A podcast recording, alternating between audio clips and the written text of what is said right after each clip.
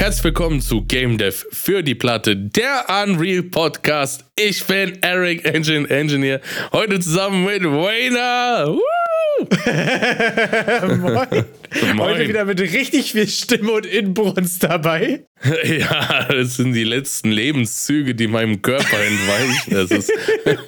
Also, ja, letzte Woche war ich ja angeschlagen im Podcast und danach kam dann erstmal das tiefe Tal der Krankheit und jetzt bin ich langsam am rauskriechen aus diesem Tal. Ja, sehr geil. Genau, genau richtig, also vom Timing, dass du heute auch wieder einigermaßen Stimme hast. Ja, Das genau. war ja gestern noch so ein bisschen die Frage, ob, ob eine Stimme vorhanden sein wird.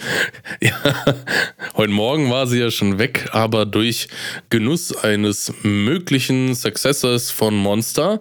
Ich möchte jetzt jede Folge daran erinnern, dass Monster ein Gerichtsverfahren anstrebt gegen Indie-Devs, die das Wort Monster verwenden. Und dadurch da Monster, also das Unternehmen Monster Energy, äh, das zu Cola gehört, was dann mh, zu mehr Problemen geführt hat.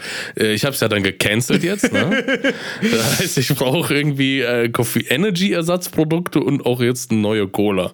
Und da bin ich jetzt bei Fritz Cola derzeit. Was, was, was kannst du berichten? Machen wir jetzt jede Woche quasi koffeinhaltiges Erfrischungsgetränk-Review? Ja, muss ich machen. Also ich muss ja den Leuten, wenn ich ja das so auffordere, Monster zu canceln, muss man ja auch Alternativen bieten. Service-Podcasts müssen ja auch Alternativen anbieten, das ist natürlich richtig. Ja, Absolut. den, den Ansatz fühle ich. kann die Leute doch nicht ins, ins Nasse stellen und sagen, du bist schlecht, wenn du das tust, aber nicht irgendwie, ne? Also Koffein muss da trotzdem irgendwie rein. Also, kurz Zusammenfassung, äh, Mate, Tee habe ich probiert, äh, ist okay, wenn man äh, aber Zero-Produkte haben möchte, habe ich jetzt keinen guten bis jetzt gesehen. Dann ähm, Rockstar Energy, da gibt es eine Zero-Sorte, die sieht der Nicht-Zero-Sorte sehr ähnlich. Deshalb wusste ich sehr lange nicht, dass es den auch ein Zero gibt. Ja, Ja. die sehen echt so gleich aus. Ich hatte das, da, ist, da steht dann beim einen nur No Sugar. Und ähm, das Problem ist aber, du machst die Dose auf und deine komplette Wohnung stinkt nach Energy. Also ich habe keine Ahnung. Das ist ein, ein sehr geruchsintensiver Energy Drink. Den kannst du dir quasi auch als Duftkerze hinstellen. Absolut, ey, wirklich. Also wenn du, wenn du dieses künstliche Babsüß willst als Geruch, mach dir eine Dose äh, Rockstar Energy auf und dann passt das. Das riecht dann auch so geil nach so Gummibärchensaft eigentlich, oder? Ich, aber Gummibärchensaft aus der Plastikpresse oder so, Ja, ich klar. weiß nicht. Habe ich noch Effekt ausprobiert, Effekt Zero. Der war aber so ein bisschen, der hat vom, vom, vom Geschmack her fand ich den bis, der ist sehr dezent vom Geschmack. Also, aber geruchstechnische Belastung auch eher gering. Ah, ja. Sehr gut, dass Also- wir jetzt auch Energy Drinks nach Geruchsbelastung ja. Finde ich auch sehr geil. Da bin ich jetzt derzeit bei der Fritz Cola äh, und da ist mein Kandidat der Wahl derzeit Super Zero. Schmeckt gut, hat 25 äh, Milligramm Koffein pro 100 Milliliter. Das ist nämlich auch wichtig, da das unterscheidet sich überall. Die Energy Drinks haben eigentlich durchgängig alle das äh, in Deutschland empfohlene Maximum von 32 Milligramm pro 100 Milliliter. Aber sobald ihr dann zu diesem Mate-Gesöff geht und zu den Colas, da ist Wildwuchs. Da müsst ihr euch unter, da müsst ihr dann, also wo ich bei Energy Drinks immer sicher bin, wenn ich zugreife, das knallt, muss man bei den anderen Sachen, muss man halt nochmal gucken. Ja, Das als Wrap-up zu meinem, äh, zum Monster Canceling. sehr gut. Ich fände es eigentlich auch ehrlich gesagt voll schön, wenn wir uns einfach beide auf Fritz Cola einigen können und dann auch einfach fürs Sponsoring bewerben können. Das würde mir auf jeden Fall gut in die Karte spielen. Hashtag. Hashtag einseitige Werbebeziehung Fritz Cola. Ja, auch so Hashtag, wir müssen wach bleiben und so. Das hat doch äh, für den Game Jam schon gut geklappt, da waren wir doch schon Ja. am Start. Siehst du, wir haben sogar schon einfach ein, ein 3D-Model für eine Fritz Cola Bottle da. Also wir sind ja eigentlich perfekt vorbereitet in jedes Game einfach. Oh, warte mal ganz kurz. Ich überlege gerade kurz, ob ich mich darauf committe, einfach in all meinen Prototypes immer eine Fritz Cola mit unterzubringen, quasi als, als Running Gag, als einseitige Ja. Werbebeziehung. hey, du hast ja jetzt hier deinen, deinen neuesten Prototype. Vielleicht könntest du da irgendwie eine Fritz Cola einbauen. Ja, das ist ja wirklich die interessante Frage. Also, ähm, ich habe nämlich jetzt, äh, wir haben ja letzte Woche drüber gesprochen, ich hatte einen Prototype gemacht, der war so ein bisschen Base-Building, Verteidigungs-, Top-Down-Fighting, also ein bisschen Richtung Traps of Midgard. Und habe festgestellt, dass das ja irgendwie schon Bock macht vom Konzept her, aber dass ähm, ich viel zu viel Content und viel zu viel Systeme und weiter ausbauen müsste, um da hinzukommen, wo ich gerne hin möchte. Also so ein bisschen die Erkenntnis aus dem Prototype war ja einfach, the scope is too big. Das war ja leider die Erkenntnis so. Ähm, und deswegen habe ich jetzt nämlich innerhalb dieser Woche ähm, an dem Teil weiter iteriert, der am meisten Spaß gemacht hat. Das war für mich, ehrlich gesagt, der Top-Down-Combat. Äh, da hatte ich irgendwie Bock, mehr mitzumachen. Und deswegen habe ich jetzt so ein bisschen, ja, wie, wie, äh, du hast es ja gerade gespielt. Wie würdest du es zusammenfassen, was ich da gebaut habe? Äh, ich finde es äh, es hat direkt Klick gemacht. Ich habe direkt verstanden, was abgeht. Ich konnte, ja, mit WASD, man, man hat da, man ist eine Kugel, das ist ja eine Iteration von deinem Boulder Bash, oder? War Ja, das genau. Boulder Bash? Ja, von meinem Dude der 51 Game. Genau, und deshalb war das relativ klar, so mit WASD äh, rollt man mit der Kugel rum. Und ich habe mit der linken Maustaste geklickt, es ist direkt was passiert, ich habe direkt verstanden, was abgeht. Da kam eine Kugel in die Richtung von der Maus geschossen, okay, ich wusste, jetzt geht's äh, los, jetzt kann man hier schießen. und dann haben wir dann halt rumgeschossen, was ich halt nicht direkt gecheckt habe, ohne deine Hilfe war, dass es noch andere Sachen gibt, aber das ist okay. Ich meine, das war, wir reden hier von gerade von 10 Sekunden. Also Genau, das es gibt ist, quasi äh, noch keine Controls, dass auf Q, E, links, Klick, rechts, Klick noch andere Fähigkeiten waren sozusagen. Genau. Aber für mich jetzt gerade schon auch so super interessant. Ich hätte jetzt auch noch nicht gedacht, also das jetzt auch eigentlich in einem Zustand, den ich sonst jetzt nicht irgendwie, weiß ich nicht, für, Play, für Playtest scheren würde oder so. Aber ich finde es gerade im Vergleich zur letzten Woche schon mal sehr interessant, dass du gesagt hast, ich bin reingekommen, ich habe einen Knopf gedrückt, ich wusste, was abgeht. Ja. Das ist für mich gerade ehrlich gesagt schon mal ein krasser Erfolg. Ich fand es auch sehr interessant, gerade im Gegensatz zu letzter Woche, wo ich reingegangen bin und wirklich nach 10 Minuten noch nicht verstanden habe, was los ist. Und hier, ich gehe rein, die schießen auf mich. Ich kann mit Linksklick schießen. Das heißt, es ist jetzt alles eigentlich schon mal, das grobe Konzept ist klar. Entweder der oder ich. So. und dann, dass es halt noch ein paar mehr Angriffe gibt und so und wie die genau funktionieren, das ist ja, sei mal dahingestellt. Sonst hat es eigentlich schon direkt, also man konnte sich direkt damit gut beschäftigen und äh, es war nicht so ein, okay, jetzt habe ich es kurz aufgemacht, darf ich es jetzt wieder zumachen, sondern das war, ich habe schon gespielt bis zum Ende, bis ich dann verloren habe. Ja, das ist sehr interessant. Ich habe mich auch festgestellt, für mich gerade, was jetzt mein Prototyping angeht, habe ich mir jetzt mal ähm, so die einzelnen Schritte, indem, indem ich das angehe, irgendwie nochmal ein bisschen ähm, mir einfach nochmal überlegt, weil ich letzte Woche gemerkt habe, so ich habe sehr viel Mechaniken gebaut, aber ich hatte noch nichts, um die irgendwie zu benutzen, zu kommunizieren, irgendwas. Ähm, und deswegen habe ich jetzt so ein bisschen für, für mich hier so einen Ablauf gemacht, so okay, erst mache ich die Basic Mechanics, dann mache ich quasi äh, einen Game Loop, das heißt einen Start-Button, eine Win-Condition, eine Lose-Condition und dann einen Restart-Button, dass das erstmal eine runde Sache ist auch. Mhm. Macht es auch fürs Testen zum Beispiel viel einfacher. Ich habe jetzt auch direkt mit einem Webbild gemacht, den habe ich dir gerade geschickt, dann musst du dann nicht runterladen oder irgendwas. Diese, einfach nur diese grundlegende Game Loop. Du hast eine Startszene, eine Endszene und eine Game-Szene und du kannst zwischen den drei hin und her wechseln. Das ist quasi eine Button-Interaktion, die einfach mal hin und her springt. Macht es schon direkt irgendwie leichter zu testen, anderen Leuten zu zeigen, weil du musst nicht jedes Mal neu starten. Wenn du irgendwas längere Laufzeit mal testen willst und ob es auch überhaupt direkt beim Neuladen von dem Level auch der Spieler wieder in der richtigen Position ist, alle Sachen ordentlich resettet sind und so, sind solche Sachen, die dann später immer wieder ein Hiccup sind. Und es direkt am Anfang so aufzusetzen, testet bei jeder Iteration mit, ob das noch geht. Ähm, Genau, und dann habe ich angefangen, jetzt äh, Content ein bisschen zu machen. Jetzt die vier verschiedenen Spells. Die Gegner haben zwei verschiedene Spells, also zwei verschiedene Gegnertypen. Ähm, das ist quasi der aktuelle Stand. Als nächstes würde ich jetzt dann Game Juice reinkippen und halt Content noch ein bisschen skalieren. Ein Mhm. bisschen das Level ordentlich machen, die Gegnertypen visuell voneinander zu unterscheiden und so. Ähm, das ist jetzt gerade so ein bisschen mein Fahrplan. Das habe ich Gefühl, habe ich auch ähm, mit diesem erst Mechanics, dann die Game Loop, dann Content-Ablauf, ähm, habe ich auch zwischendurch testbare Zwischenstände, die deutlich besser funktionieren, als wenn ich Ja. einfach Systeme baue und Systeme baue und irgendwann ist es fertig oder irgendwann ist es spielbar so. Ähm, das hat irgend, war, war für mich irgendwie die Woche vor die Erkenntnis. Aber das hat ja auch mit deiner Grundidee zu tun, dass die Idee, glaube ich, auch jetzt leichter ist, in dieser Form zu testen. Da, da muss ich irgendwie immer wieder an, an den einen Dude denken, dessen Name ich immer vergesse, der mit seinem Escape from Tarkov äh, Solo Development Ding. Ach so, ja. Äh, Road to Vostok hieß das. Road to Vostok, immer wieder. Das ist nicht das erste Mal, dass ich hier den Namen mir nicht ein. Er hat auf jeden Fall hatte der diese Gegenüberstellung. Kein Problem, ich bin doch da, um Spielnamen zu wissen. Wirklich, aber du weißt ja auch immer, das ist so, mein Gehirn verlässt sich auf dich. Das ist Ja. schon diese Merkarbeit outgesourced. So. Ah, wenn ich es brauche, frage ich den Wayner.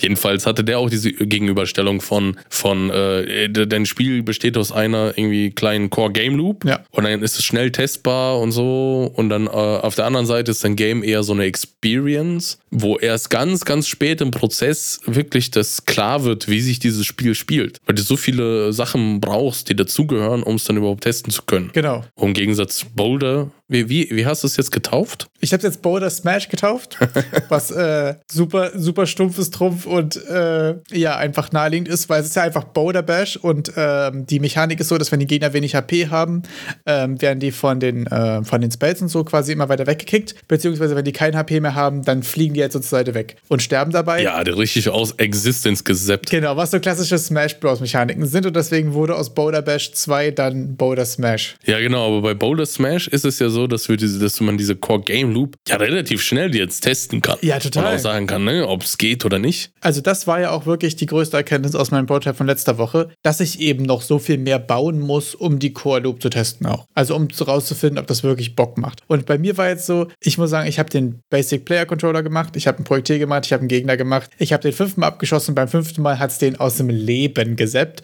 und ich war so, okay, das macht Spaß. Ey, das ist so einfach, das ist eine ganz einfache Mechanik und das war ja bei Boulder Bash auch schon so, dass so andere von dieser Plattform zu jeden einfach Bock macht. Ja. Und ähm, das war für mich gerade so ein richtiger Find the Fun-Moment einfach, dass ich gesagt habe, okay, so das macht hier gerade Bock. Und genau, deswegen werde ich jetzt im nächsten Schritt gucken, ähm, wie ich die Interaktion ähm, quasi da Game Juice drauf bekomme. Ich habe jetzt so vier verschiedene Prototypes gemacht. Ich habe einfach so ein Blueprint für ein Prototype quasi gemacht. Das hat eine, eine Größe, eine Move-Geschwindigkeit, einen Damage-Wert, einen Wegkick-Wert, also eine, eine, Bash-Force sozusagen äh, und eine Lifetime. Und mit diesen fünf Sachen kann man sozusagen sich verschiedene Projektile ähm, konfigurieren und ob die Piercing sind. Also ob die, wenn die einmal Damage hinzugefügt haben, also legitimes Target getroffen haben, danach verschwinden quasi oder ob die bestehen bleiben. Und das ist für mich jetzt ganz cool gewesen, auch weil ich festgestellt habe, ich habe jetzt ein Projectile, das hat jetzt diese fünf Parameter und damit konnte ich jetzt schon viele verschiedene Sachen bauen. Ich habe jetzt einmal so ein AOE um dich rum gemacht. Ich habe ein sehr langsames Projektil gemacht, was die Gegner sehr weit wegschiebt, aber nicht für Damage macht. Ich habe ein sehr kleines, sehr schnelles Projektil gemacht, ähm, was wenig Damage macht, aber halt äh, eine große, ähm, eine große Kraft da, dahinter hat und so.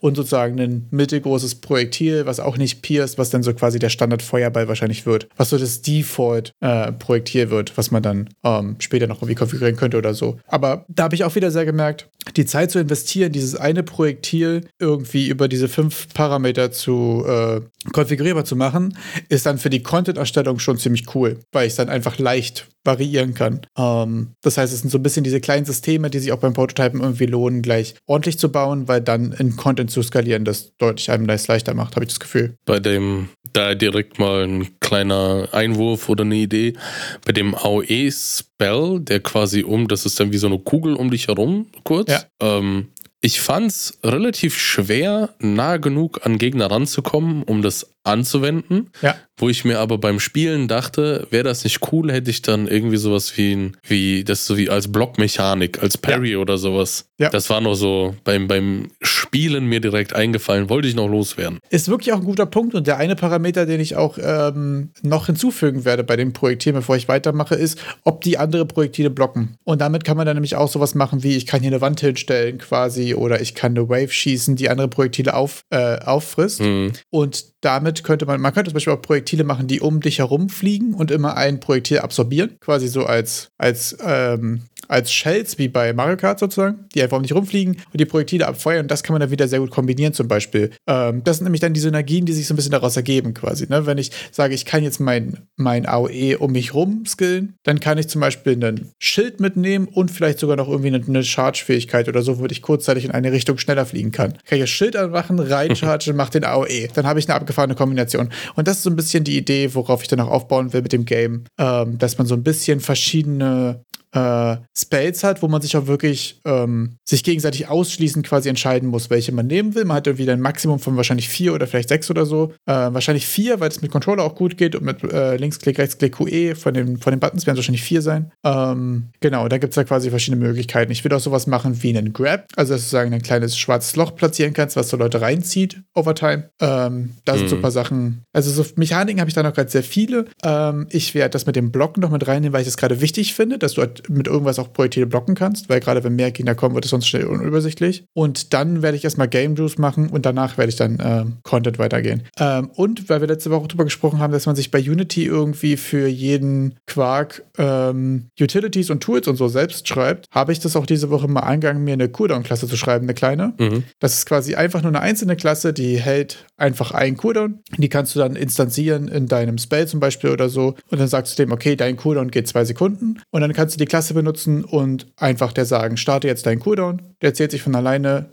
über die Update-Funktion immer den Data Time. Äh, und den kannst du jederzeit quasi abfragen. Bin ich ready für einen neuen, neuen Skill? Also bin ich, bin ich on Cooldown so? Kann ich mein Spell benutzen? Du kannst die Remaining Time abfragen und ähm, ich habe den, äh, den Pool für den Cooldown, also ob der gerade ready ist oder nicht, auch reactive gemacht. Das heißt, den kann man auch gut ähm, in Events für UI-Kram abfangen. Worauf ich eigentlich raus will, ich werde das mal auf GitHub laden und mit euch sharen. Da könnt ihr euch das mal reinhauen. Ich habe nicht mal geschlossen, meine Prototyping-Tools und so oder meine kleinen Utilities, die ich gerade schreibe, mache ich gerade sowieso ganz gut wiederverwertbar, dann kann man die auch quasi gesammelt ähm, sharen und das heißt, da werde ich jetzt immer alle paar Wochen mal äh, was rausdroppen. Ob es jemand gebrauchen kann, weiß ich nicht. Vielleicht guckt man auch nochmal rein und sagt, ah, okay. Äh, ist jetzt auch wirklich nicht kompliziert, aber ist vielleicht äh, ganz nice. Dann ladet euch das WPTK runter, Wayner's Prototyping Toolkit. Ja. Ja, und du hast das ja als, als Webbild mir zur Verfügung gestellt. Yes. Und wir hatten ja mal neulich darüber gesprochen bei Webbuilds, dass du deinen anderen Prototype nicht als Webbild zur Verfügung stellen wolltest, weil bei diversen VFX Shader Graph Sachen das nicht funktioniert hatte mit den Effekten. Genau. Und da ist jetzt diese Woche eine relativ große Ankündigung gekommen von Google Chrome, also von, von Chrome, soweit ich das verstanden habe, dass jetzt WebGPU unterstützt wird. Was ist WebGPU? Wer vielleicht WebGL kennt, das ist die das äh, Backend, das halt das ist so wie, wie, also WebGPU zu WebGL verhält sich wie Vulkan zu OpenGL. Falls einem das irgendwas sagt, das sind die neue, das sind, ist eben eine neue API, mit der eben eure Grafikkarte angesprochen werden kann. Und ja, es, WebGL war jetzt seit Jahren der Standard, hat jeder verwendet. Und das Problem ist, dass in WebGL hatte man keinen Zugriff auf äh, Compute Shaders in der Grafikkarte. Müsst ihr euch das so vorstellen, dass man ja versucht, dadurch, dass es ja also im Webbrowser läuft, nicht, dass ihr dann auf eine Website klickt und euch irgendeinen komischen Code runterladet, der dann irgendwas äh, auf eurem Computer macht und euch damit hackt. Um das zu verhindern, wird das alles schön abgekapselt und das wird alles über APIs zur Verfügung gestellt, quasi die Rechnerleistung von eurem Computer. Und wenn das halt nicht implementiert ist in dieser API, dann kann man das auch nicht verwenden. Ich glaube, so kann man es am einfachsten zusammenfassen. Ist der Tier LDA. Ja, und dann ähm, waren halt diverse Funktionen von eurer Grafikkarte nicht verfügbar im Web, was dann dazu geführt hat, dass teilweise Webbuilds eben nicht so funktionieren, wie wenn ihr es nativ auf dem Computer habt als Exe, weil ihr einfach nicht den kompletten Zugriff habt auf die Hardware. Und WebGPU gibt jetzt mehr Zugriff auf moderne Features von Grafikkarten, mitunter eben ganz groß diese Compute Units, was dann äh, eben jetzt dazu führt, dass neue Sachen verwendet werden können. Das klingt sehr vielversprechend, ehrlich gesagt. Wie, wie weit ist das? Ist das jetzt schon draußen? Ist das ein Draft oder? Ist ja schon länger gedraftet, aber äh, der, ich, wir, wir stellen euch zwei Links zur Verfügung. Einmal ein, was ist WebGPU und einmal, dass es jetzt im Chrome drin ist, dass man es jetzt einfach verwenden kann. Ah.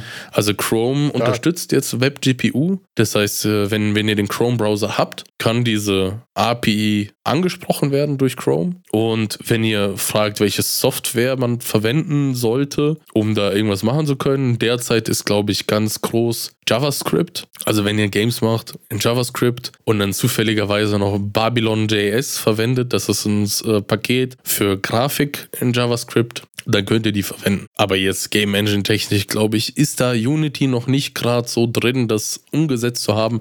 Aber perspektivisch, glaube ich, werden die das auch äh, unterstützen. Ja, sehr funny, weil der eine Post, über den wir nachher sprechen, äh, ist auch von jemandem, der erst Babylon.js benutzt hat und dann auf Unity geswitcht ist. Äh, ist scheinbar also ein Ding. Ähm, Habe ich persönlich auch nichts mitgemacht, aber klingt auf jeden Fall ziemlich cool, ehrlich gesagt. Also das äh, wäre ja doch wirklich nice. Also jetzt gerade aus meiner, meiner Unity-Perspektive wäre jetzt dann der Support für VFX Graph in Webbuilds schon ziemlich stark, muss ich sagen. Jo, also es ist äh, insgesamt sind die Neuerungen, also ich glaube auch das Problem, wo WebGL herkommt, ist, dass WebGL nur dazu geschaffen war, also grundsätzlich einfach für, für Bilddarstellung. Also einfach nur Bilder anzuzeigen. Ja. Und dann wie immer kommen dann irgendwelche, die die. Welche Übertreiber.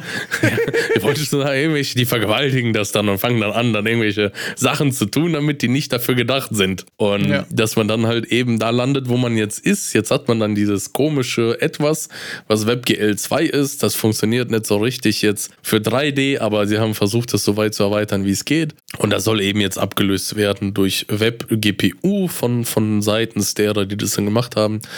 Und was eben diese, diese Compute Units, diese Compute Shaders sind also wichtig, weil man damit viel, viel mehr machen kann also an, an Berechnungen. Das wird dann viel performanter und man kann jetzt auch sogar Machine Learning Models auf der GPU laufen lassen darüber, also was auch schon mal ziemlich cool ist. Das ging halt vorher nicht so in dem Ausmaß, weil das nicht so unterstützt war. Aber wie gesagt, Compute Units, Zugriff, viel, viel, viel bessere Sachen möglich. Sehr cool, ja. Abgefahren auf jeden Fall, ja. Ich habe es mir ehrlich gesagt nicht so weit angeguckt. Ich habe auf jeden Fall auch gesehen, dass es auch für Firefox und für Safari in Development ist. Genau. Ähm, das heißt, es wird dann auch nichts äh, Chrome-Exklusives sein. Ja, mega stark, ehrlich gesagt. Wird sehr spannend sein, wie. Aber ich meine, die Sache ist ja, also sehr, sehr viele Browser basieren ja derzeit auf Chrome. Also die haben ja alle dieses, ich glaube, Chromium oder so. Ich kenne mich mit der Browserwelt nicht so aus. Genau, so richtig involviert bin ich da auch nicht, ehrlich gesagt. Ich weiß aber, dass quasi das äh, der Underlying ist. Und ich glaube, so ziemlich bei allen, außer eben bei ähm, Safari und Firefox. Ähm, wird sehr spannend, ehrlich gesagt. Unity Support wann? Und vor allen Dingen Unreal Support. warte mal, okay, warte. Viel ja. interessanteres Diskussionsthema. Wird es damit wieder möglich sein, Unreal für Web zu machen? Ich glaube Weil nicht. Weil Unreal Web Support ist ja mit 4.27, glaube ich, ne, abgekratzt. Nee, mit, also der Unreal Web Build Support wurde mit der letzte, äh, letzte Unreal Engine Version, die das unterstützt hat, war 4.23. Ah, okay, ja. Und danach over. Und es ja. kommt auch nicht wieder. Das ist nicht in deren, wollen die nicht. Also es ist. Ist nicht der Fokus, meinst du? Derzeit gar nicht im Fokus. Muss ich ja auch sagen, ist jetzt mir äh, bei meinem Prototyping jetzt auch gerade aufgefallen, dass ich mir dachte, okay, machst du jetzt ein Game? Also ist das jetzt mein Fokus mit Web oder benutze ich das quasi nur für schnelles Feedback? Weil ich habe auch das Gefühl, ich würde jetzt so lange das machen, bis ich genug Feedback gesammelt habe. Und ich glaube, dann würde ich auch wieder eine Standalone PC-Version machen, einfach for Performance Reasons, weil für, für meine Zielgruppe, sage ich jetzt mal, ähm, das wahrscheinlich gar nicht so wichtig ist, dass es Web ist. Aber jetzt in der Prototyping-Phase ist natürlich Web schon noch ein krasser Vorteil. Aber nur für Prototyping und schnelles Share lohnt sich es natürlich nicht, als Epic Games da rein zu investieren. Ja, also ich finde es auch, also, also das gerade mit dem Sharen, du schickst mir den Link, ich klicke drauf und zock, das ist schon ziemlich Schoko-Zitrone.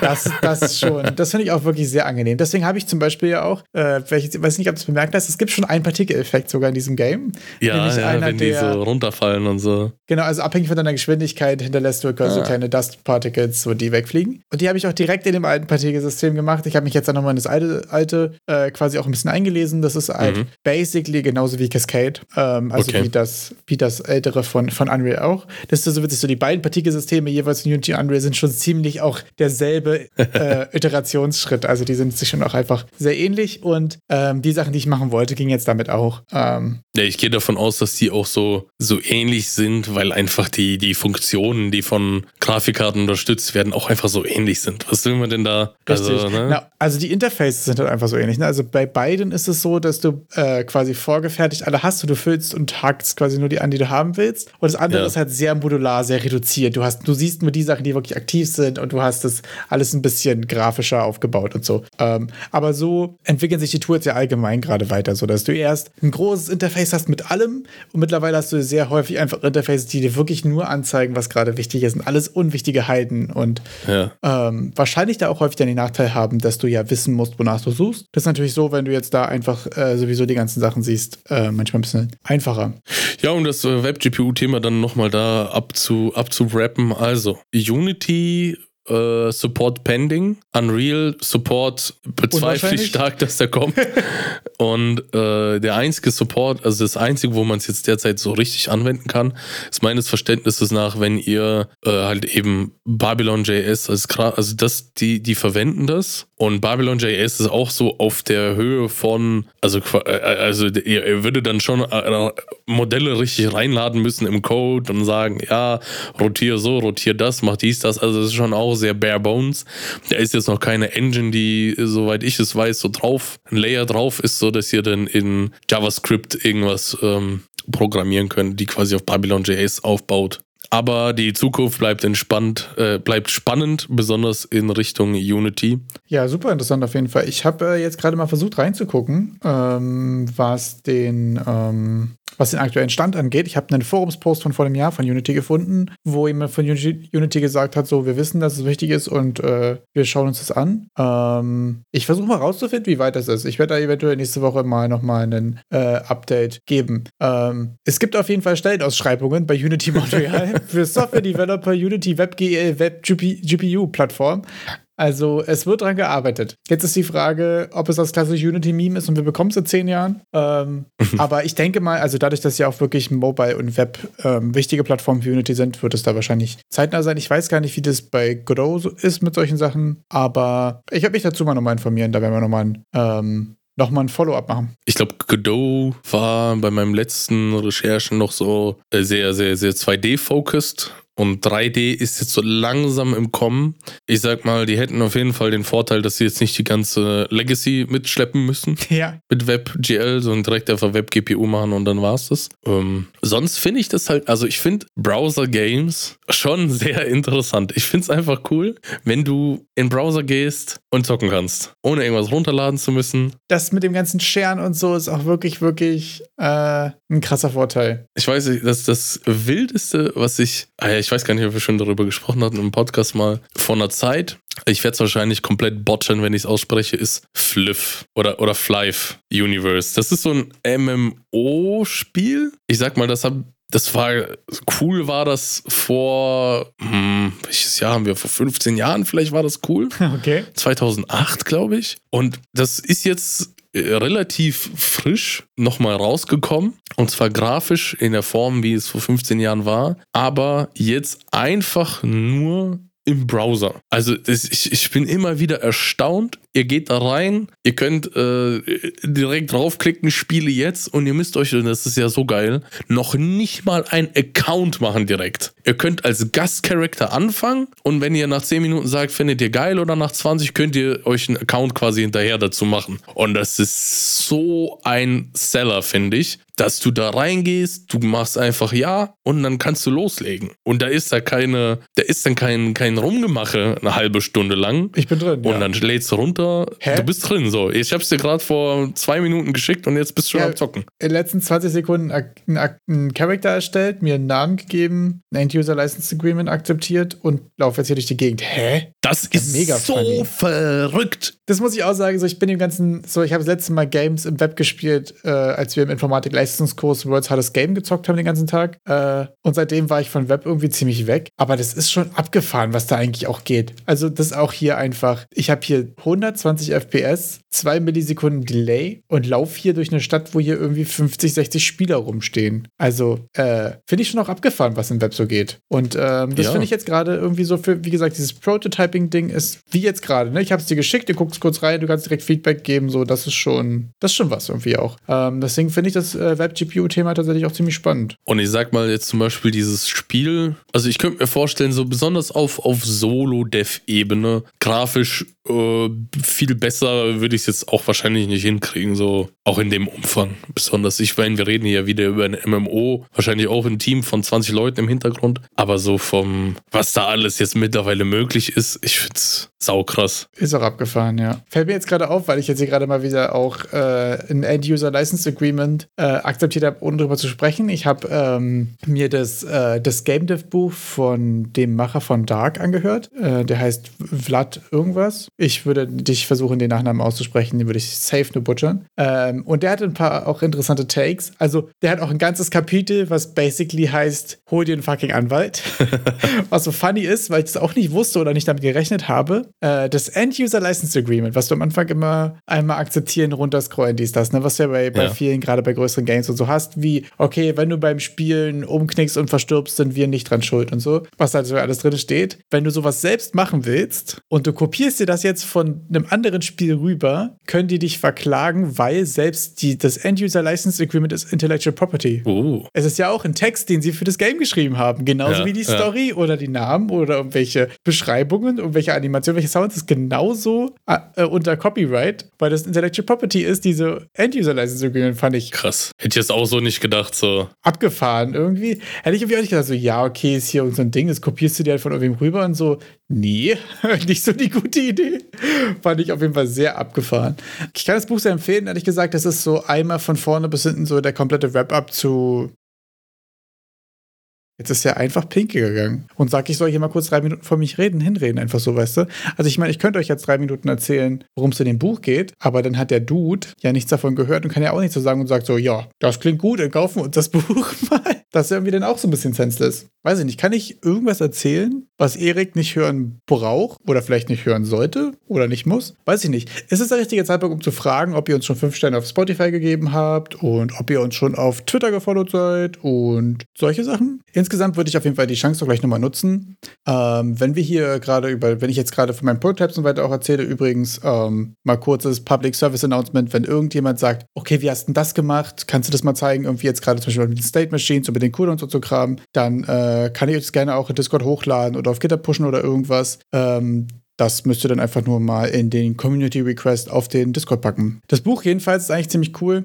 Ähm, weil es gibt so einen kompletten Wrap-up über den kompletten Prozess. Heißt auch irgendwie, äh, wie dein erstes Spiel erfolgreich wird oder so. Der Titel ist ein bisschen cheesy. Ähm, ist aber eigentlich ganz cool gemacht, weil das so von, wie hast du eine Idee, wie prototypest du, wie baust du eine Community auf, für was brauchst du alles Anwälte, was sind Vor- und Nachteile von einem Publisher oder von Self-Publishing bis hin zu Early Access-Sachen und Steam und so. Also das ist wirklich so komplett von vorne bis hinten der Prozess einmal durch. Ich finde auch nicht, dass man bei allem ähm, das genau so machen muss. Das ist natürlich auch so ein bisschen Survivorship Bias. Gerade wenn jemand sagt, so hast du Erfolg mit deinem ersten Game, weil so hatte ich Erfolg mit meinem ersten Game. Natürlich auch wieder ein bisschen Surviv- Survivorship Bias-Themen, aber insgesamt sehr reflektiert, sehr cool. Ähm, hatte auf jeden Fall auch gerade, was so den ganzen offiziellen Kram irgendwie angeht, noch ein paar coole Tipps. Weil nämlich zum Beispiel eine Sache, die wusste ich persönlich schon, aber die wissen wahrscheinlich viele Leute nicht, dass Unity zum Beispiel, und ich weiß gar nicht, wie es bei Unreal ist, per Default ähm, anonyme Daten sammelt über den Hardware. Und das ist per Default auch an. Und das sind zum Beispiel Sachen, die sind ähm, jetzt hier DSGVO und so ziemlich konform, weil das anonymisiert ist und das ist alles abgeklärt und so weiter. Aber trotzdem ist es was, wo du in deiner Privacy Policy darauf hinweisen musst. Ähm, weil das ist zwar per Default drin und das ist rechtlich auch alles gut, aber trotzdem musst du quasi als Provider von dieser Software ähm, das in deiner Privacy Policy auch sozusagen mit vermerken, dass hier Daten gesammelt werden und so. Ähm, fand ich ziemlich interessant. Ein paar Sachen waren ehrlich gesagt auch witzig oder ein paar Tipps so. Da ging es um, äh, um Marketing und um Public Relations und so, ne? Und da war so ein Absatz, der war so, ja, und was machst du genau, wenn du halt nicht so der empathische Typ bist und äh, mit, mit, mit Socials und so überhaupt nicht so gut kannst? Genau, du stellst dir jemanden an, der empathisch ist. Fand ich so, okay, was ist das für ein geiler Tipp? Wenn du halt nicht so mit Menschen bist, dann stell dir jemanden ein als Community Manager, der mit Menschen kann.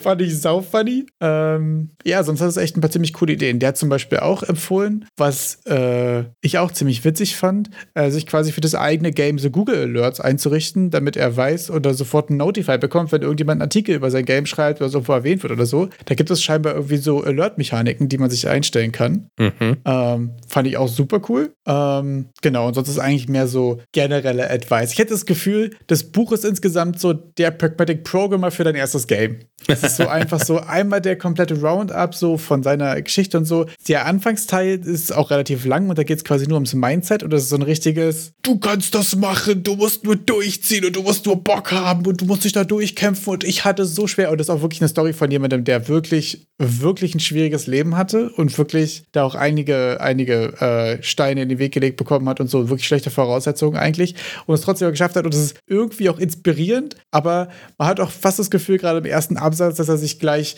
Shia LaBeouf-mäßig aufbaut und dich anbrüllt mit Just Do It. War auf jeden Fall erstmal eine richtige, eine richtige, krieg, krieg mal deine Arsch hoch Motivationsrede so am Anfang. Ähm, aber danach der Content, den fand ich eigentlich auch wirklich ziemlich stark. Ähm, wa- was auch sehr, was auch das, das Zitat ist, was am meisten bei mir hängen geblieben ist aus dem, äh, aus dem Buch, ist: äh, Creating a game is hard work, but also fun. Running a business is only hard work. Und den fand ich so geil. Ja, das war der, von dem du auch diese 100 Tipps und Tricks hast. Ist das Genau, der gleiche? genau. Von dem sind auch das, ähm, das E-Book mit den 100 Game Design Principles ähm, in dem Newsletter. Äh, ich habe den Newsletter mittlerweile abonniert. Der hat auch jetzt das erste Mal einen rausgehauen ähm, mit einer Liste von Game Awards, äh, mhm. große und kleine, für die man sich bewerben und anmelden kann und so. Ähm, wo er auch meinte, das sind jetzt Sachen, die nicht signifikant deine Sales ähm, pushen oder so, aber es sind einfach nice to have Sachen so. Jede Aufmerksamkeit ist ja gut, gerade bei dem, bei dem ersten Game und besonders wenn du Self-Publishing bist und da Sachen hast. Ähm, und der hat ja sonst einfach sehr viel so General Good Advice irgendwie. Auch mhm. sowas wie zum Beispiel so, du kannst äh, Placeholder-Sachen immer später äh, für mehr refined Sachen austauschen, sei es Code, sei es Models, sei es Sound und so weiter. Aber wenn du zu viel Zeit in irgendwas investierst und das Model ist schon zu, zu gut gemacht und du hast da vier Stunden investiert oder du hast krass abstrahierten Code gemacht und so, die Zeit kannst du dir nicht zurückholen. Und das fand ich sehr interessant, gerade auch in dieser Tools-Diskussion,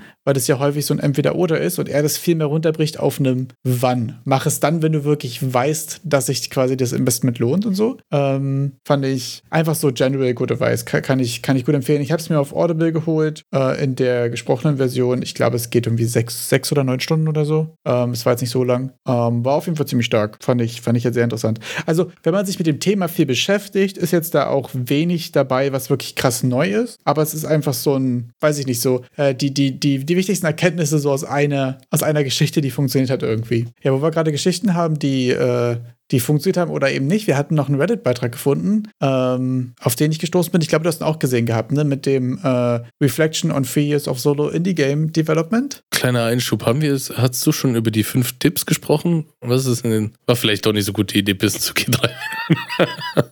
äh, über die fünf, fünf Game Design Principles? Nee, haben ja. wir nicht. Können wir, das wäre jetzt die gute Überleitung gewesen, ja. Ja, genau, weil ich irgendwie war ich gerade so am, hast du, hast du nicht? Und dachte nee, als du pissen warst, habe ich einfach anderen Quatsch gelabert, weil ich mir dachte, jetzt Sachen vor dem Buch zu erzählen und dann ja, ja, ja, okay, kannst du danach okay. keinen Bezug drauf nehmen, wäre Quatsch gewesen. Aber dann machen wir doch die softe Überleitung mit, du hast jetzt gerade nach dem Buch gefragt, dann kannst du jetzt ja sagen, stimmt, und da gibt es ja die 100 Design Principles. Ja, genau. Da hattest du ja bei dem Buch, hattest du mir ja die 100 Game Design Tipps und Tricks mit dem Free E-Book geschickt. Da hast du dich, äh, war das, das war doch das, was du gekriegt hast. Du hast doch dich für einen Newsletter angemeldet. Genau. Und dann kam doch das dann, oder? Also so. Genau. Also Leute, Free E-Book, Newsletter anmelden, äh, einen anderen Solo-Indie-Dever da ein bisschen supporten. Ja, auch wirklich einfach starker Content dafür, dass man ihn for free bekommt. Also das Buch habe ich nochmal gekauft quasi, aber dieses E-Book mit 100 Game Design Principles kriegt man sozusagen for free und das sind wirklich auch einfach gute Tipps. Also ich habe mir jetzt die ersten 10, 20 oder so mal angeschaut und fand gerade aber auch die ersten 5 ziemlich interessant.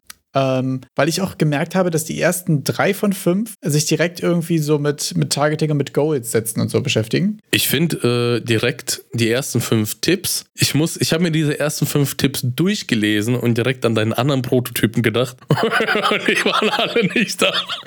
Die haben da alle gefehlt. ja. Und die haben alle jetzt beim zweiten aber auch besser funktioniert, oder? Das ist nur mein Gefühl. Ja, absolut. Also ich, ich lese einfach mal den ersten vor. Und zwar der erste ist schon, gib dem Spieler ein klares Ziel.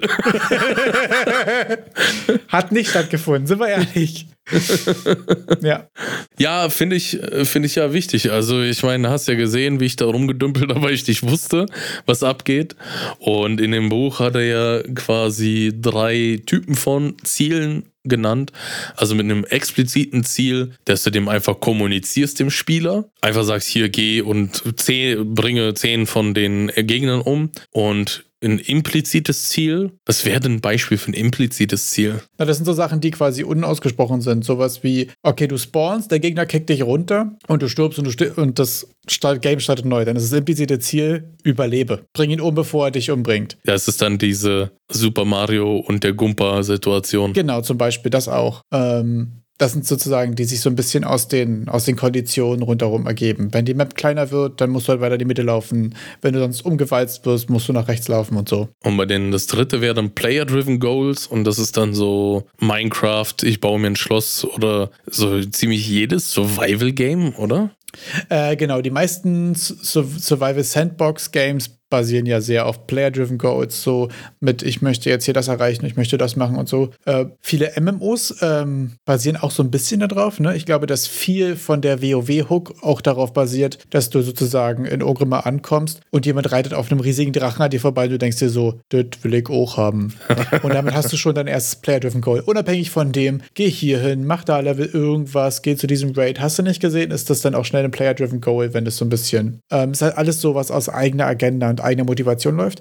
Und gerade Player-Driven zum Beispiel funktioniert für mich persönlich immer nicht so gut, muss ich sagen. Ähm, ich brauche eigentlich häufig explizite oder implizite Goals. So pure Player-Driven, ich habe noch nie in einem Survival-Sandbox-Game mir gesagt, ich baue mir jetzt ein Schloss. Also vor allen Dingen nicht, wenn ich da keine, keine, kein Ziel für habe, weißt du? Wenn, wenn mir der sagt oder wenn ich merke, okay, in der siebten Nacht kommt eine fette Wave und ich muss mir eine Base bauen, um mich zu verteidigen, so, dann bin ich total dabei. Dann ist ja implizit, okay, wenn du Nacht sieben nicht sterben willst, dann brauchst du eine ordentliche Basis, Verteidigung, Türme, dies, das und so, ne? Das funktioniert für mich sehr gut, aber so for, for the funsies, äh, da bin ich einfach irgendwie, weiß ich nicht, unkreativ, glaube ich. Da kommt meine 60-sekündige Überlegung, die, die ich jetzt als direkt als Antwort auf diese Frage formulieren würde, ist, ich habe da auch bei Player-Driven Goals nie Bock drauf, weil die auch so ein bisschen wie als dadurch kannst du deine Kreativität ausleben, fungieren. Wenn ich diese Itch irgendwie an mir kratzen will, dann mache ich Unreal auf. Oder Blender. Und fange jetzt nicht an, irgendwas da drin zu bauen oder sowas. Das ist einfach. Das geht mir exakt genauso, ja. Das stimmt. Finde ich aber sehr interessant. Sonst funktioniert für mich ehrlich gesagt auch Player-Driven Go jetzt halt sehr gut in der Community. Wenn du einen Twitch-Stream hast, wenn du mit Freunden im Discord chillst oder so und die sagen, okay, lass mal hier eine dumme große Brücke bauen oder so, dann habe ich sowas auch. Aber bei mir auch selten, ehrlich gesagt, äh, im eigentlichen Intent des Games. Also ich weiß zum Beispiel in Walheim haben halt einfach äh, Freunde rundherum angefangen, so ein bisschen Häuser zu bauen und Sachen, mhm. dass du die lagern kannst und so. Und ich war der eine, der irgendwo in die Prärie irgendwelche Stöcker hingepasst, äh, hingeklatscht hat und aus Plattform so ein kleines Jumping-Puzzle gemacht hat, so ein Parcours, wo man rüberkommen muss, ohne runterzufallen, Takeshis Castle-mäßig.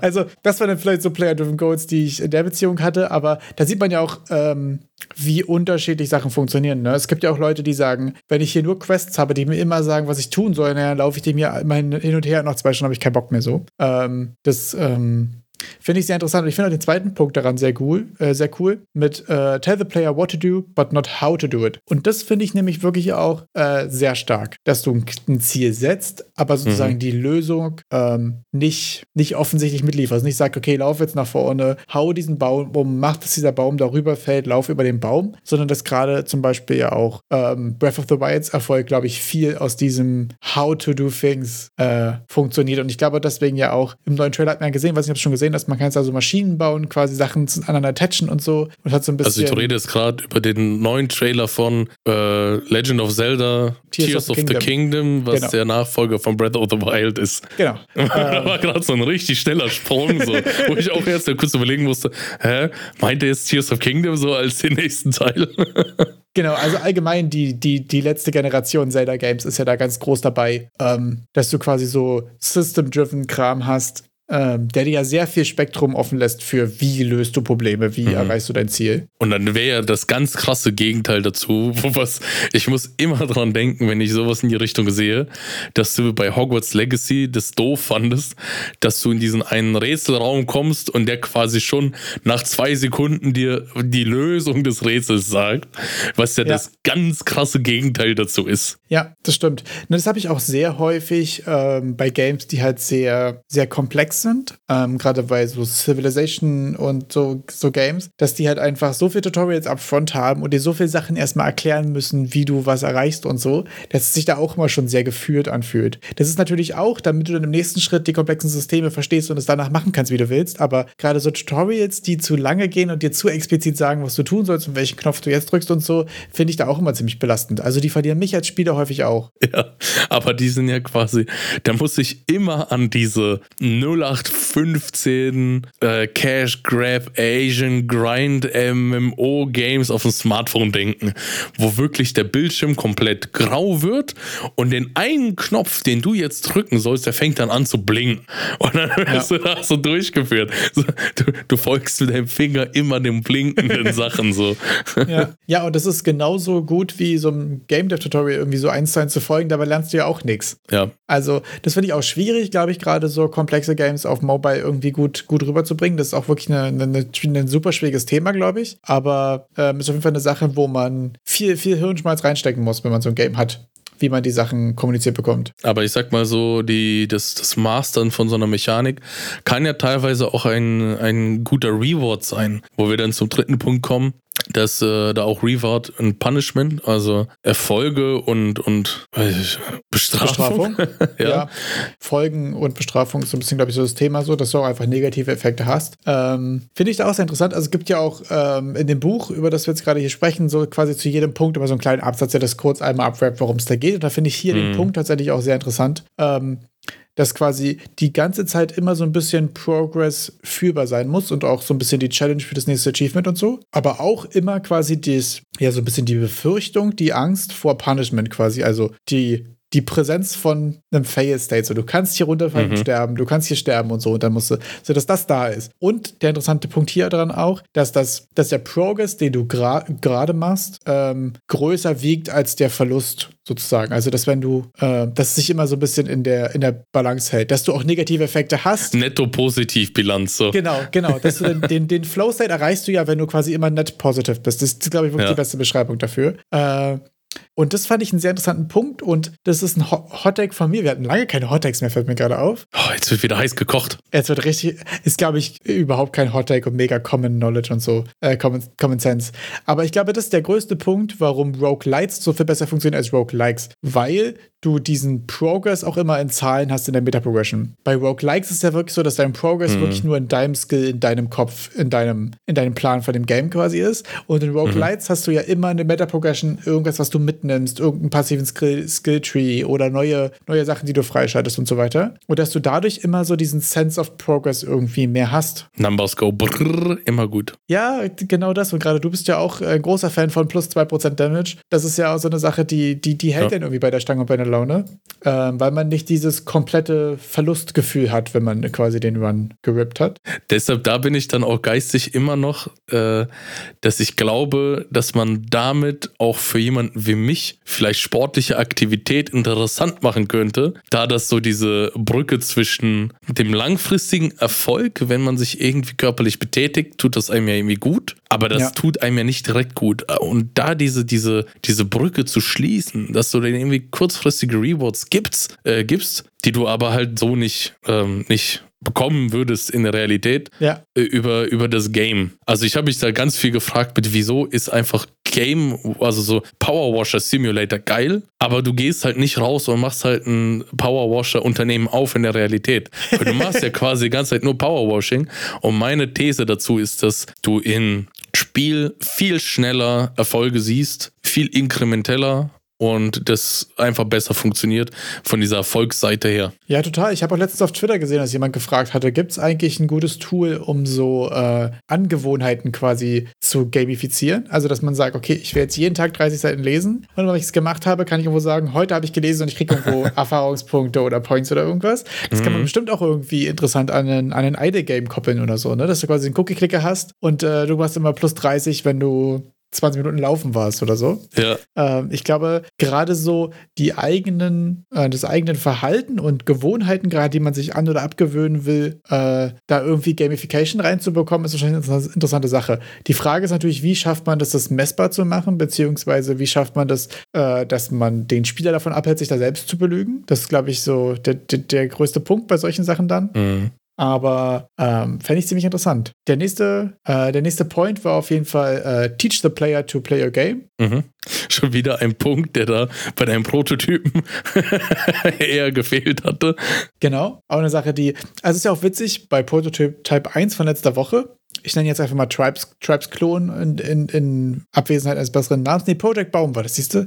Was ja. Baum. Äh, da habe ich ja sogar die Steuerung rechts unten reingeschrieben. Mhm. Und trotzdem ist es weniger intuitiv als Boulder Smash, wo du einfach nur WASD Linksklick hast und Sachen machen, boom. Ja. Und das ist für mich auch gerade schon eine interessante Erkenntnis, dass es so viel, so viel intuitiver ist, so viel besser zugänglich, weil ich ja auch drei Systeme auf eins reduziert habe und das jetzt erstmal gucke, dass das irgendwie äh, klar, klar rüberkommt. Und ich glaube, das ist auch genau das von, bei dem von letzter Woche so, dass ich drei Systeme habe, aber ich hatte bei keinem in der Prototyping-Zeit von 15 Stunden Zeit, jetzt die gut zu kommunizieren, wa mhm. was du machst und auch warum überhaupt so, ne? Das sind ja alle Sachen, die so gefehlt haben. Ähm, jedenfalls fand ich es interessant, auch hier ähm, hatte er das so dreistufig erklärt, ne? Mit Introduce the Mechanic, Test the Mechanic from Player und dann New Ways of Using that Mechanic. Ähm, und das fand ich ziemlich cool, weil das so klar macht, okay, du musst erstmal sagen, A ist springen, okay? So, mhm. du sagst ihm, okay, dann weiß der Spieler prinzipiell, A ist schon mal springen, so, dann ist es da. Dann wird es getestet, dann ist da einfach ein, ein Loch im Boden, wo du rüberspringen musst. Ja, das ist das klassische Mario-Beispiel, aber es geht einfach zu gut. Und danach New Ways of Using that Mechanic. Dann kommt der Gumba und du sagst, okay, vielleicht springe ich da drauf, ne? Das finde ich äh,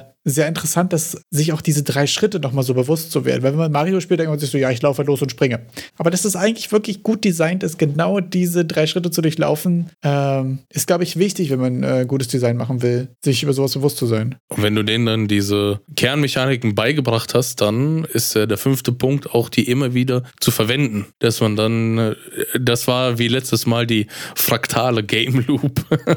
Ja, genau. dass man das. immer wieder das Gleiche im größeren Maßstab Maßstab macht. Ja, total. Und das ist auch eine Sache, ähm, die man bei allen Game Design Sachen irgendwie halt, habe ich das Gefühl, bei jeder Gelegenheit liest, ist dieses, mach so wenig Mechaniken wie möglich, verwende die so häufig und so kreativ wie möglich wieder und lass die Sachen auch so gut wie möglich miteinander interagieren. Also ich finde auch, es gibt nichts Schlimmeres, als wenn du Systeme in einem Spiel hast, die nichts miteinander zu tun haben. Also wenn du so Ressourcen hast und dann hast du aber auch deine Character Stats und die haben so nichts miteinander zu tun. Die sind so völlig ja. losgelöst voneinander. Und das hatte Tylen Silvester zum Beispiel in seinem Buch auch einfach elegantes Design genannt, dass sozusagen die Systeme miteinander interagieren und quasi zusammen auch, ähm, ja, einfach zusammen ein Paket ergeben, was, was Sinn macht, weil nur dann hast du auch irgendwie ein konsistentes Erlebnis. Wenn du so drei verschiedene Games hast, die nichts miteinander zu tun haben, also du kannst ja auch einen Raum machen, einen kleinen Spieler, der rumläuft und da stehen drei verschiedene Game-Automaten, bei einem spielst du Snake, bei dem anderen spielst du Tetris und bei dem anderen spielst du was anderes so, dann haben die alle nichts miteinander zu tun. Dann hat dieser Raum, wo die drei verschiedenen Systeme drin sind, ja überhaupt keine Daseinsberechtigung. Ähm, und das ist irgendwie ganz interessant, weil gerade wenn man sich denkt, okay, ich baue jetzt das Feature noch rein und das Feature noch rein, ne, das ist ja auch immer schnell so, dass man sich denkt, okay, aber das hat mit dem eigentlichen Game gar nichts zu tun tun. Andere Pakete, die Sinn machen, finden wir auf Humble Bundle. Oh, lange keine Humble Bundles mehr gehabt. Und fangen wir einfach mal direkt an. Es gibt, da müssen wir ein bisschen im, im Galopp mal durch die Humble Bundles durch. Es gibt ein neues Unreal Engine Humble Bundle mit Assets ist so in Richtung Fantasy, Medieval Fantasy, hochrealistisch alles. Da sind vier Environment Assets dabei. Einmal so, ein, äh, so eine mittelalterliche Straße, dann ein Schloss, ein Wald und eine Ancient Cave, also historische, äh, altertümliche Höhle, Höhlenruine. Und da gibt es auch haufenweise Charaktere dabei mit äh, kleinen Zwergen, grüne Zwerge. Da habt ihr dann Krieger, Schmied, mh, hm, äh, was ist denn im Gegensatz zum Krieger? Ein, ein Ritter. Ja, genau. Der Plate Warrior hätte ich ihn als Ritter übersetzt. Druiden, Schamanen als, als äh, Riesen dabei.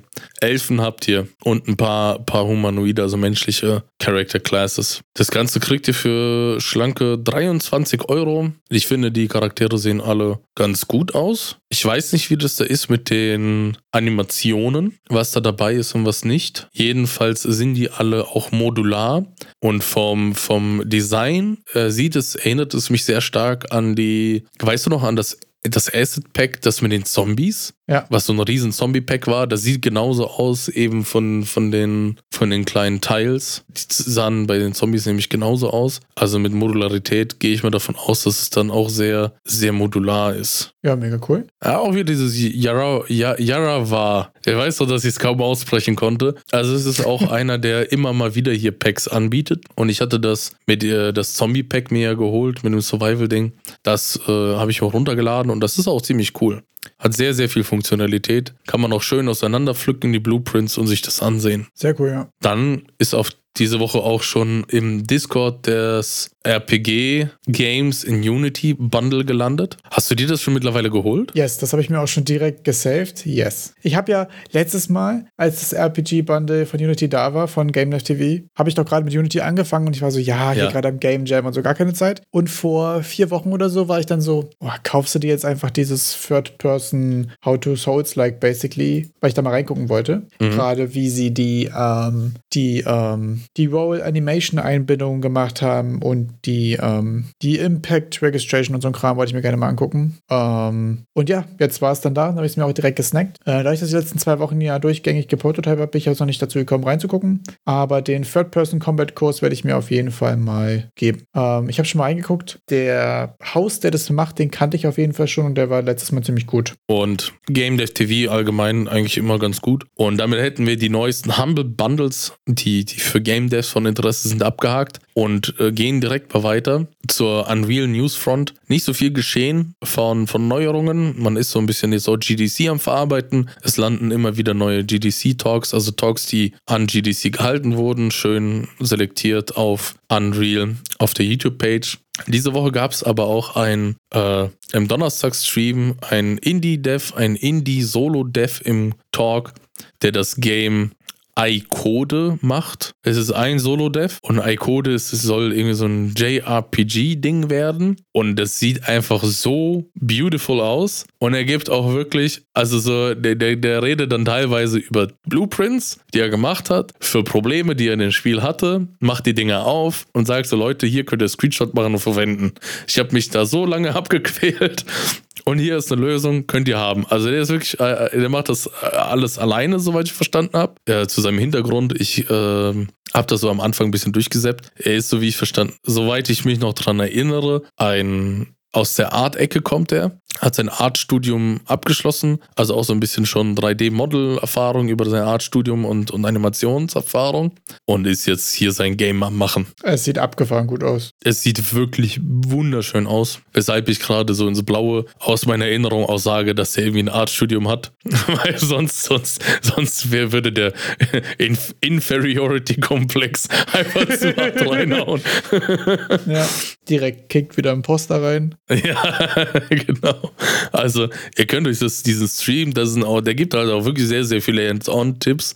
Ähm, es gibt ja oft solche, auch, auch öfter bei äh, Unreal Streams, wo ich mir denke, okay, es ist jetzt eine halbe Werbeaktion oder so, da wird dann viel über Soft-Kram geredet, aber ich finde es halt sau interessant, dass der so hier, ich hatte ein Problem mit meinen Rotationen im Shader und das ist die Lösung, die ich gefunden habe und die funktioniert richtig gut. Leute, ich mach's mal auf und sagt dann so, hier, macht Screenshot. So, das würde euch alle Probleme cool, lösen. Ja. ja. das ist doch mega cool. Also sowieso finde ich auch ähm, immer nice, wenn die auch einfach dann so, äh, so, so, offen sind mit den Sachen irgendwie, ne? Und da auch keine Angst haben, irgendwas zu stellen und dann auch nicht so so, naja, vielleicht mache ich da ein Marketplace-Asset drauf, draus, sondern so, ja, Leute, das ist sowieso schon schwer genug, ein Game fertig zu kriegen. Hier, ja. nimm. Also finde ich auch mal ziemlich cool. Ich finde bei solchen Sachen aber auch immer so, bei mir ist immer so, so ein Coin-Flip, wenn ich sowas sehe, weil ich finde es dann immer super nice und dann ist mal so 50-50, krass inspiriert oder krass Imposter. Und okay, ich krieg sowieso nichts hin. So. Also, das sind immer so die beiden Möglichkeiten, die es bei mir auslösen kann. Geht's ja auch so? Ja. Da gibt es auch dieses Meme mit dem Metronom, das links und rechts schlägt zwischen ja. I'm a God, I can do anything und Oh my God. ich bin What if they find, find out? Ja. ja. Und was man noch von Spielen lernen kann, ist ein Freitagsstream gewesen. Ähm, da war Learn from Games, war das Game Ghosts of Tabor da. Wenn ihr das noch nie gehört habt, ich habe es auch noch nie gehört gehabt. Also erstmal Marketing hat funktioniert. Jetzt, jetzt kenne ich das Spiel, vorher kannte ich es nicht. Und das ist, ich glaube, so wie ich es verstanden habe vom mal reinhören, äh, Tarkov in VR. Das ist ah. so. Äh, es ist ein VR, FPS, PvP und PvE Survival Game, äh, in dem ihr halt auch äh, scavenged, lootet und craftet. Okay. Aber okay, in VR. Abgefallen. Ich glaube, das ist der Twist. Ja. Wen es interessiert, der kann sich das ansehen, wie, wie die das alles gemacht haben. Also zumindest, was die Funktionen sind, was die Probleme waren. Die spielen auch einmal im, im Stream eine Live-Partie, PvP. Ich glaube, die werden da richtig, richtig rangenommen. ja, sehr funny. Also ich gucke gerade mal rein, sieht wirklich sehr cool aus eigentlich, muss ich sagen. Äh, gerade Tarkov, so Extraction-Shooter in VR, ist, glaube ich, schon auch einfach eine ziemlich coole Idee. Ähm, funny auf jeden Fall, ja.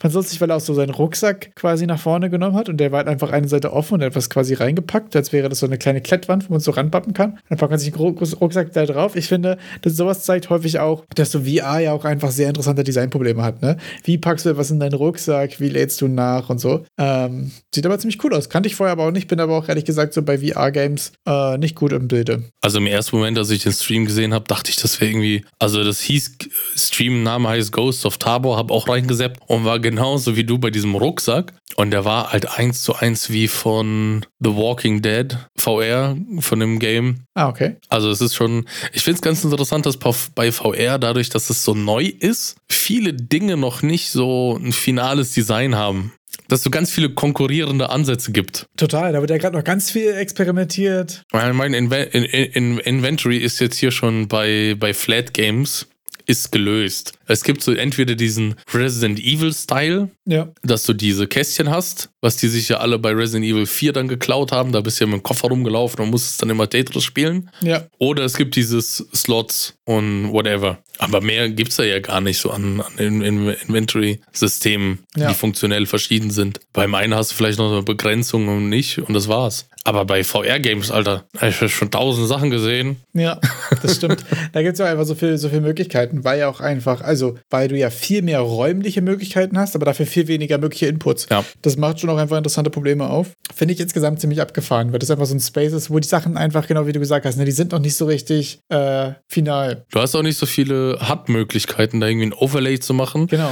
Also so wie, wie man dann da sieht in dem äh, Ghosts of Tabor, haben die dann alles direkt auf einer glaube ich, Smartwatch dann einfach platziert. Ja. Also dein Health und so da siehst. Ja, finde ich sowieso mal sehr interessant, wie sich solche Sachen auch ändern. Ähm, was ich abgefahren finde, ist zwischendurch gab es irgendwie mal voll den Trend, oder ich habe, das, das, passiert einfach relativ häufig, dass Menüs durch Smartphones im Game ersetzt werden. Finde ich auch einen total witzigen Trend. Mhm. Also in GTA zum Beispiel ist ja auch so, ne, dass du ja dir ein Haus kaufst und den du auf deinem Handy in Web gehst und dann da einfach ein Haus kaufst, so was sonst auch ein Menü gewesen wäre, dass so Smartphones so dieses, okay, du kannst eh von überall über einen Bildschirm quasi ins Internet, dann machen wir auch alles, alles in den Internet die, dieses Games so und dann mhm. äh, hast du es ja deutlich weniger äh, immersionsbrechend, als wenn du einfach ein Overlay machst. Fand ich auch häufig einen, einen witzigen Twist, irgendwie Sachen einfach auf einen, auf ein Smartphone zu packen. Ist ja genauso bei äh, gerade GTA ist, glaube ich, da so, das GTA 5 ist ja so das berühmte Beispiel für, für diese Smartphone-Directions, wo ja auch du keinen Quest-Pop-Up bekommst, sondern dich ruft jemand an und sagt, hey Digga, kannst du mir mal helfen hier irgendwas? Das ist schon, äh, finde ich, sehr cool gemacht. Also ja. es gibt immer mal so Phasen, ich habe das Gefühl, es gibt immer mal so, ähm, ja, so Phasen, wo so Mechaniken sehr gesettet sind. Und dann gibt es so eine Phase, wo es irgendjemand irgendwie aufbricht. Und dann wird es irgendwie so ganz anders gemacht. Ne? Ich finde auch gerade so, äh, was sind wirklich Menüs und was wird immersiv gelöst und so, hat das ganze Dead Space, Metro Exodus und so ja irgendwie sehr, sehr interessant häufig gelöst mit alles ins Game reinzukriegen und so immersiv wie möglich und so. Äh, fand ich ziemlich cool. Äh, weil wir jetzt eh gerade über die Streams gesprochen hatten, wollte ich noch mal kurz dazu sagen, dass jetzt der GDC Vault für 2023 draußen ist. Und da gibt es eine Menge Free-Content. Das heißt, wenn ihr direkt bei GDC guckt, da packe ich euch auch mal einen Link rein, gibt es schon eine Menge Free äh, Talks jetzt von diesem Jahr zur Verfügung. Habe zum Beispiel auch gesehen, dass von den Entwicklern von Unpacking ähm, ein Design-Talk ist, den werde ich mir auf jeden Fall mal angucken. Ich hatte leider noch keine Zeit. Äh, was da sehr interessant ist, quasi ein Design-Talk über ein Game, was kein Win-State, kein Lose-State, kein Highscore, nichts hat. Äh, Finde ich super interessant, äh, wie sie das gemacht haben, was sie dabei gedacht haben und so. Super cool. Und dann kommt die Folge auch schon ihrem Ende nahe. Hast du noch weitere Sachen, die du hinzufügen willst? Eine krasse Erkenntnis. Ich habe nämlich die No-Clip Hardest Dokumentation nochmal angefangen zu schauen, habe die erste Folge geguckt und habe dabei was wirklich, wirklich Abgefahrenes gesehen und mit der Story würde ich den gerne auch für heute abrappen. Es gibt jemanden bei Supergiant, der tatsächlich eine Maus mit so einem Trackball benutzt. Also wo du keine Maus-Maus hast, sondern wo einfach nur so eine große Kugel drauf ist, die du bewegst und das ist deine Maus. Super weird. Damit lasse ich euch jetzt alleine und wünsche euch viel Spaß. Bis nächste Woche. Also, ich bin gerade schockiert, weil ich es eher als normal empfinde. Aber okay, ciao. Du findest eine Trackball-Maus normal? Ja? Okay, ich dachte, das wäre so ein Meme.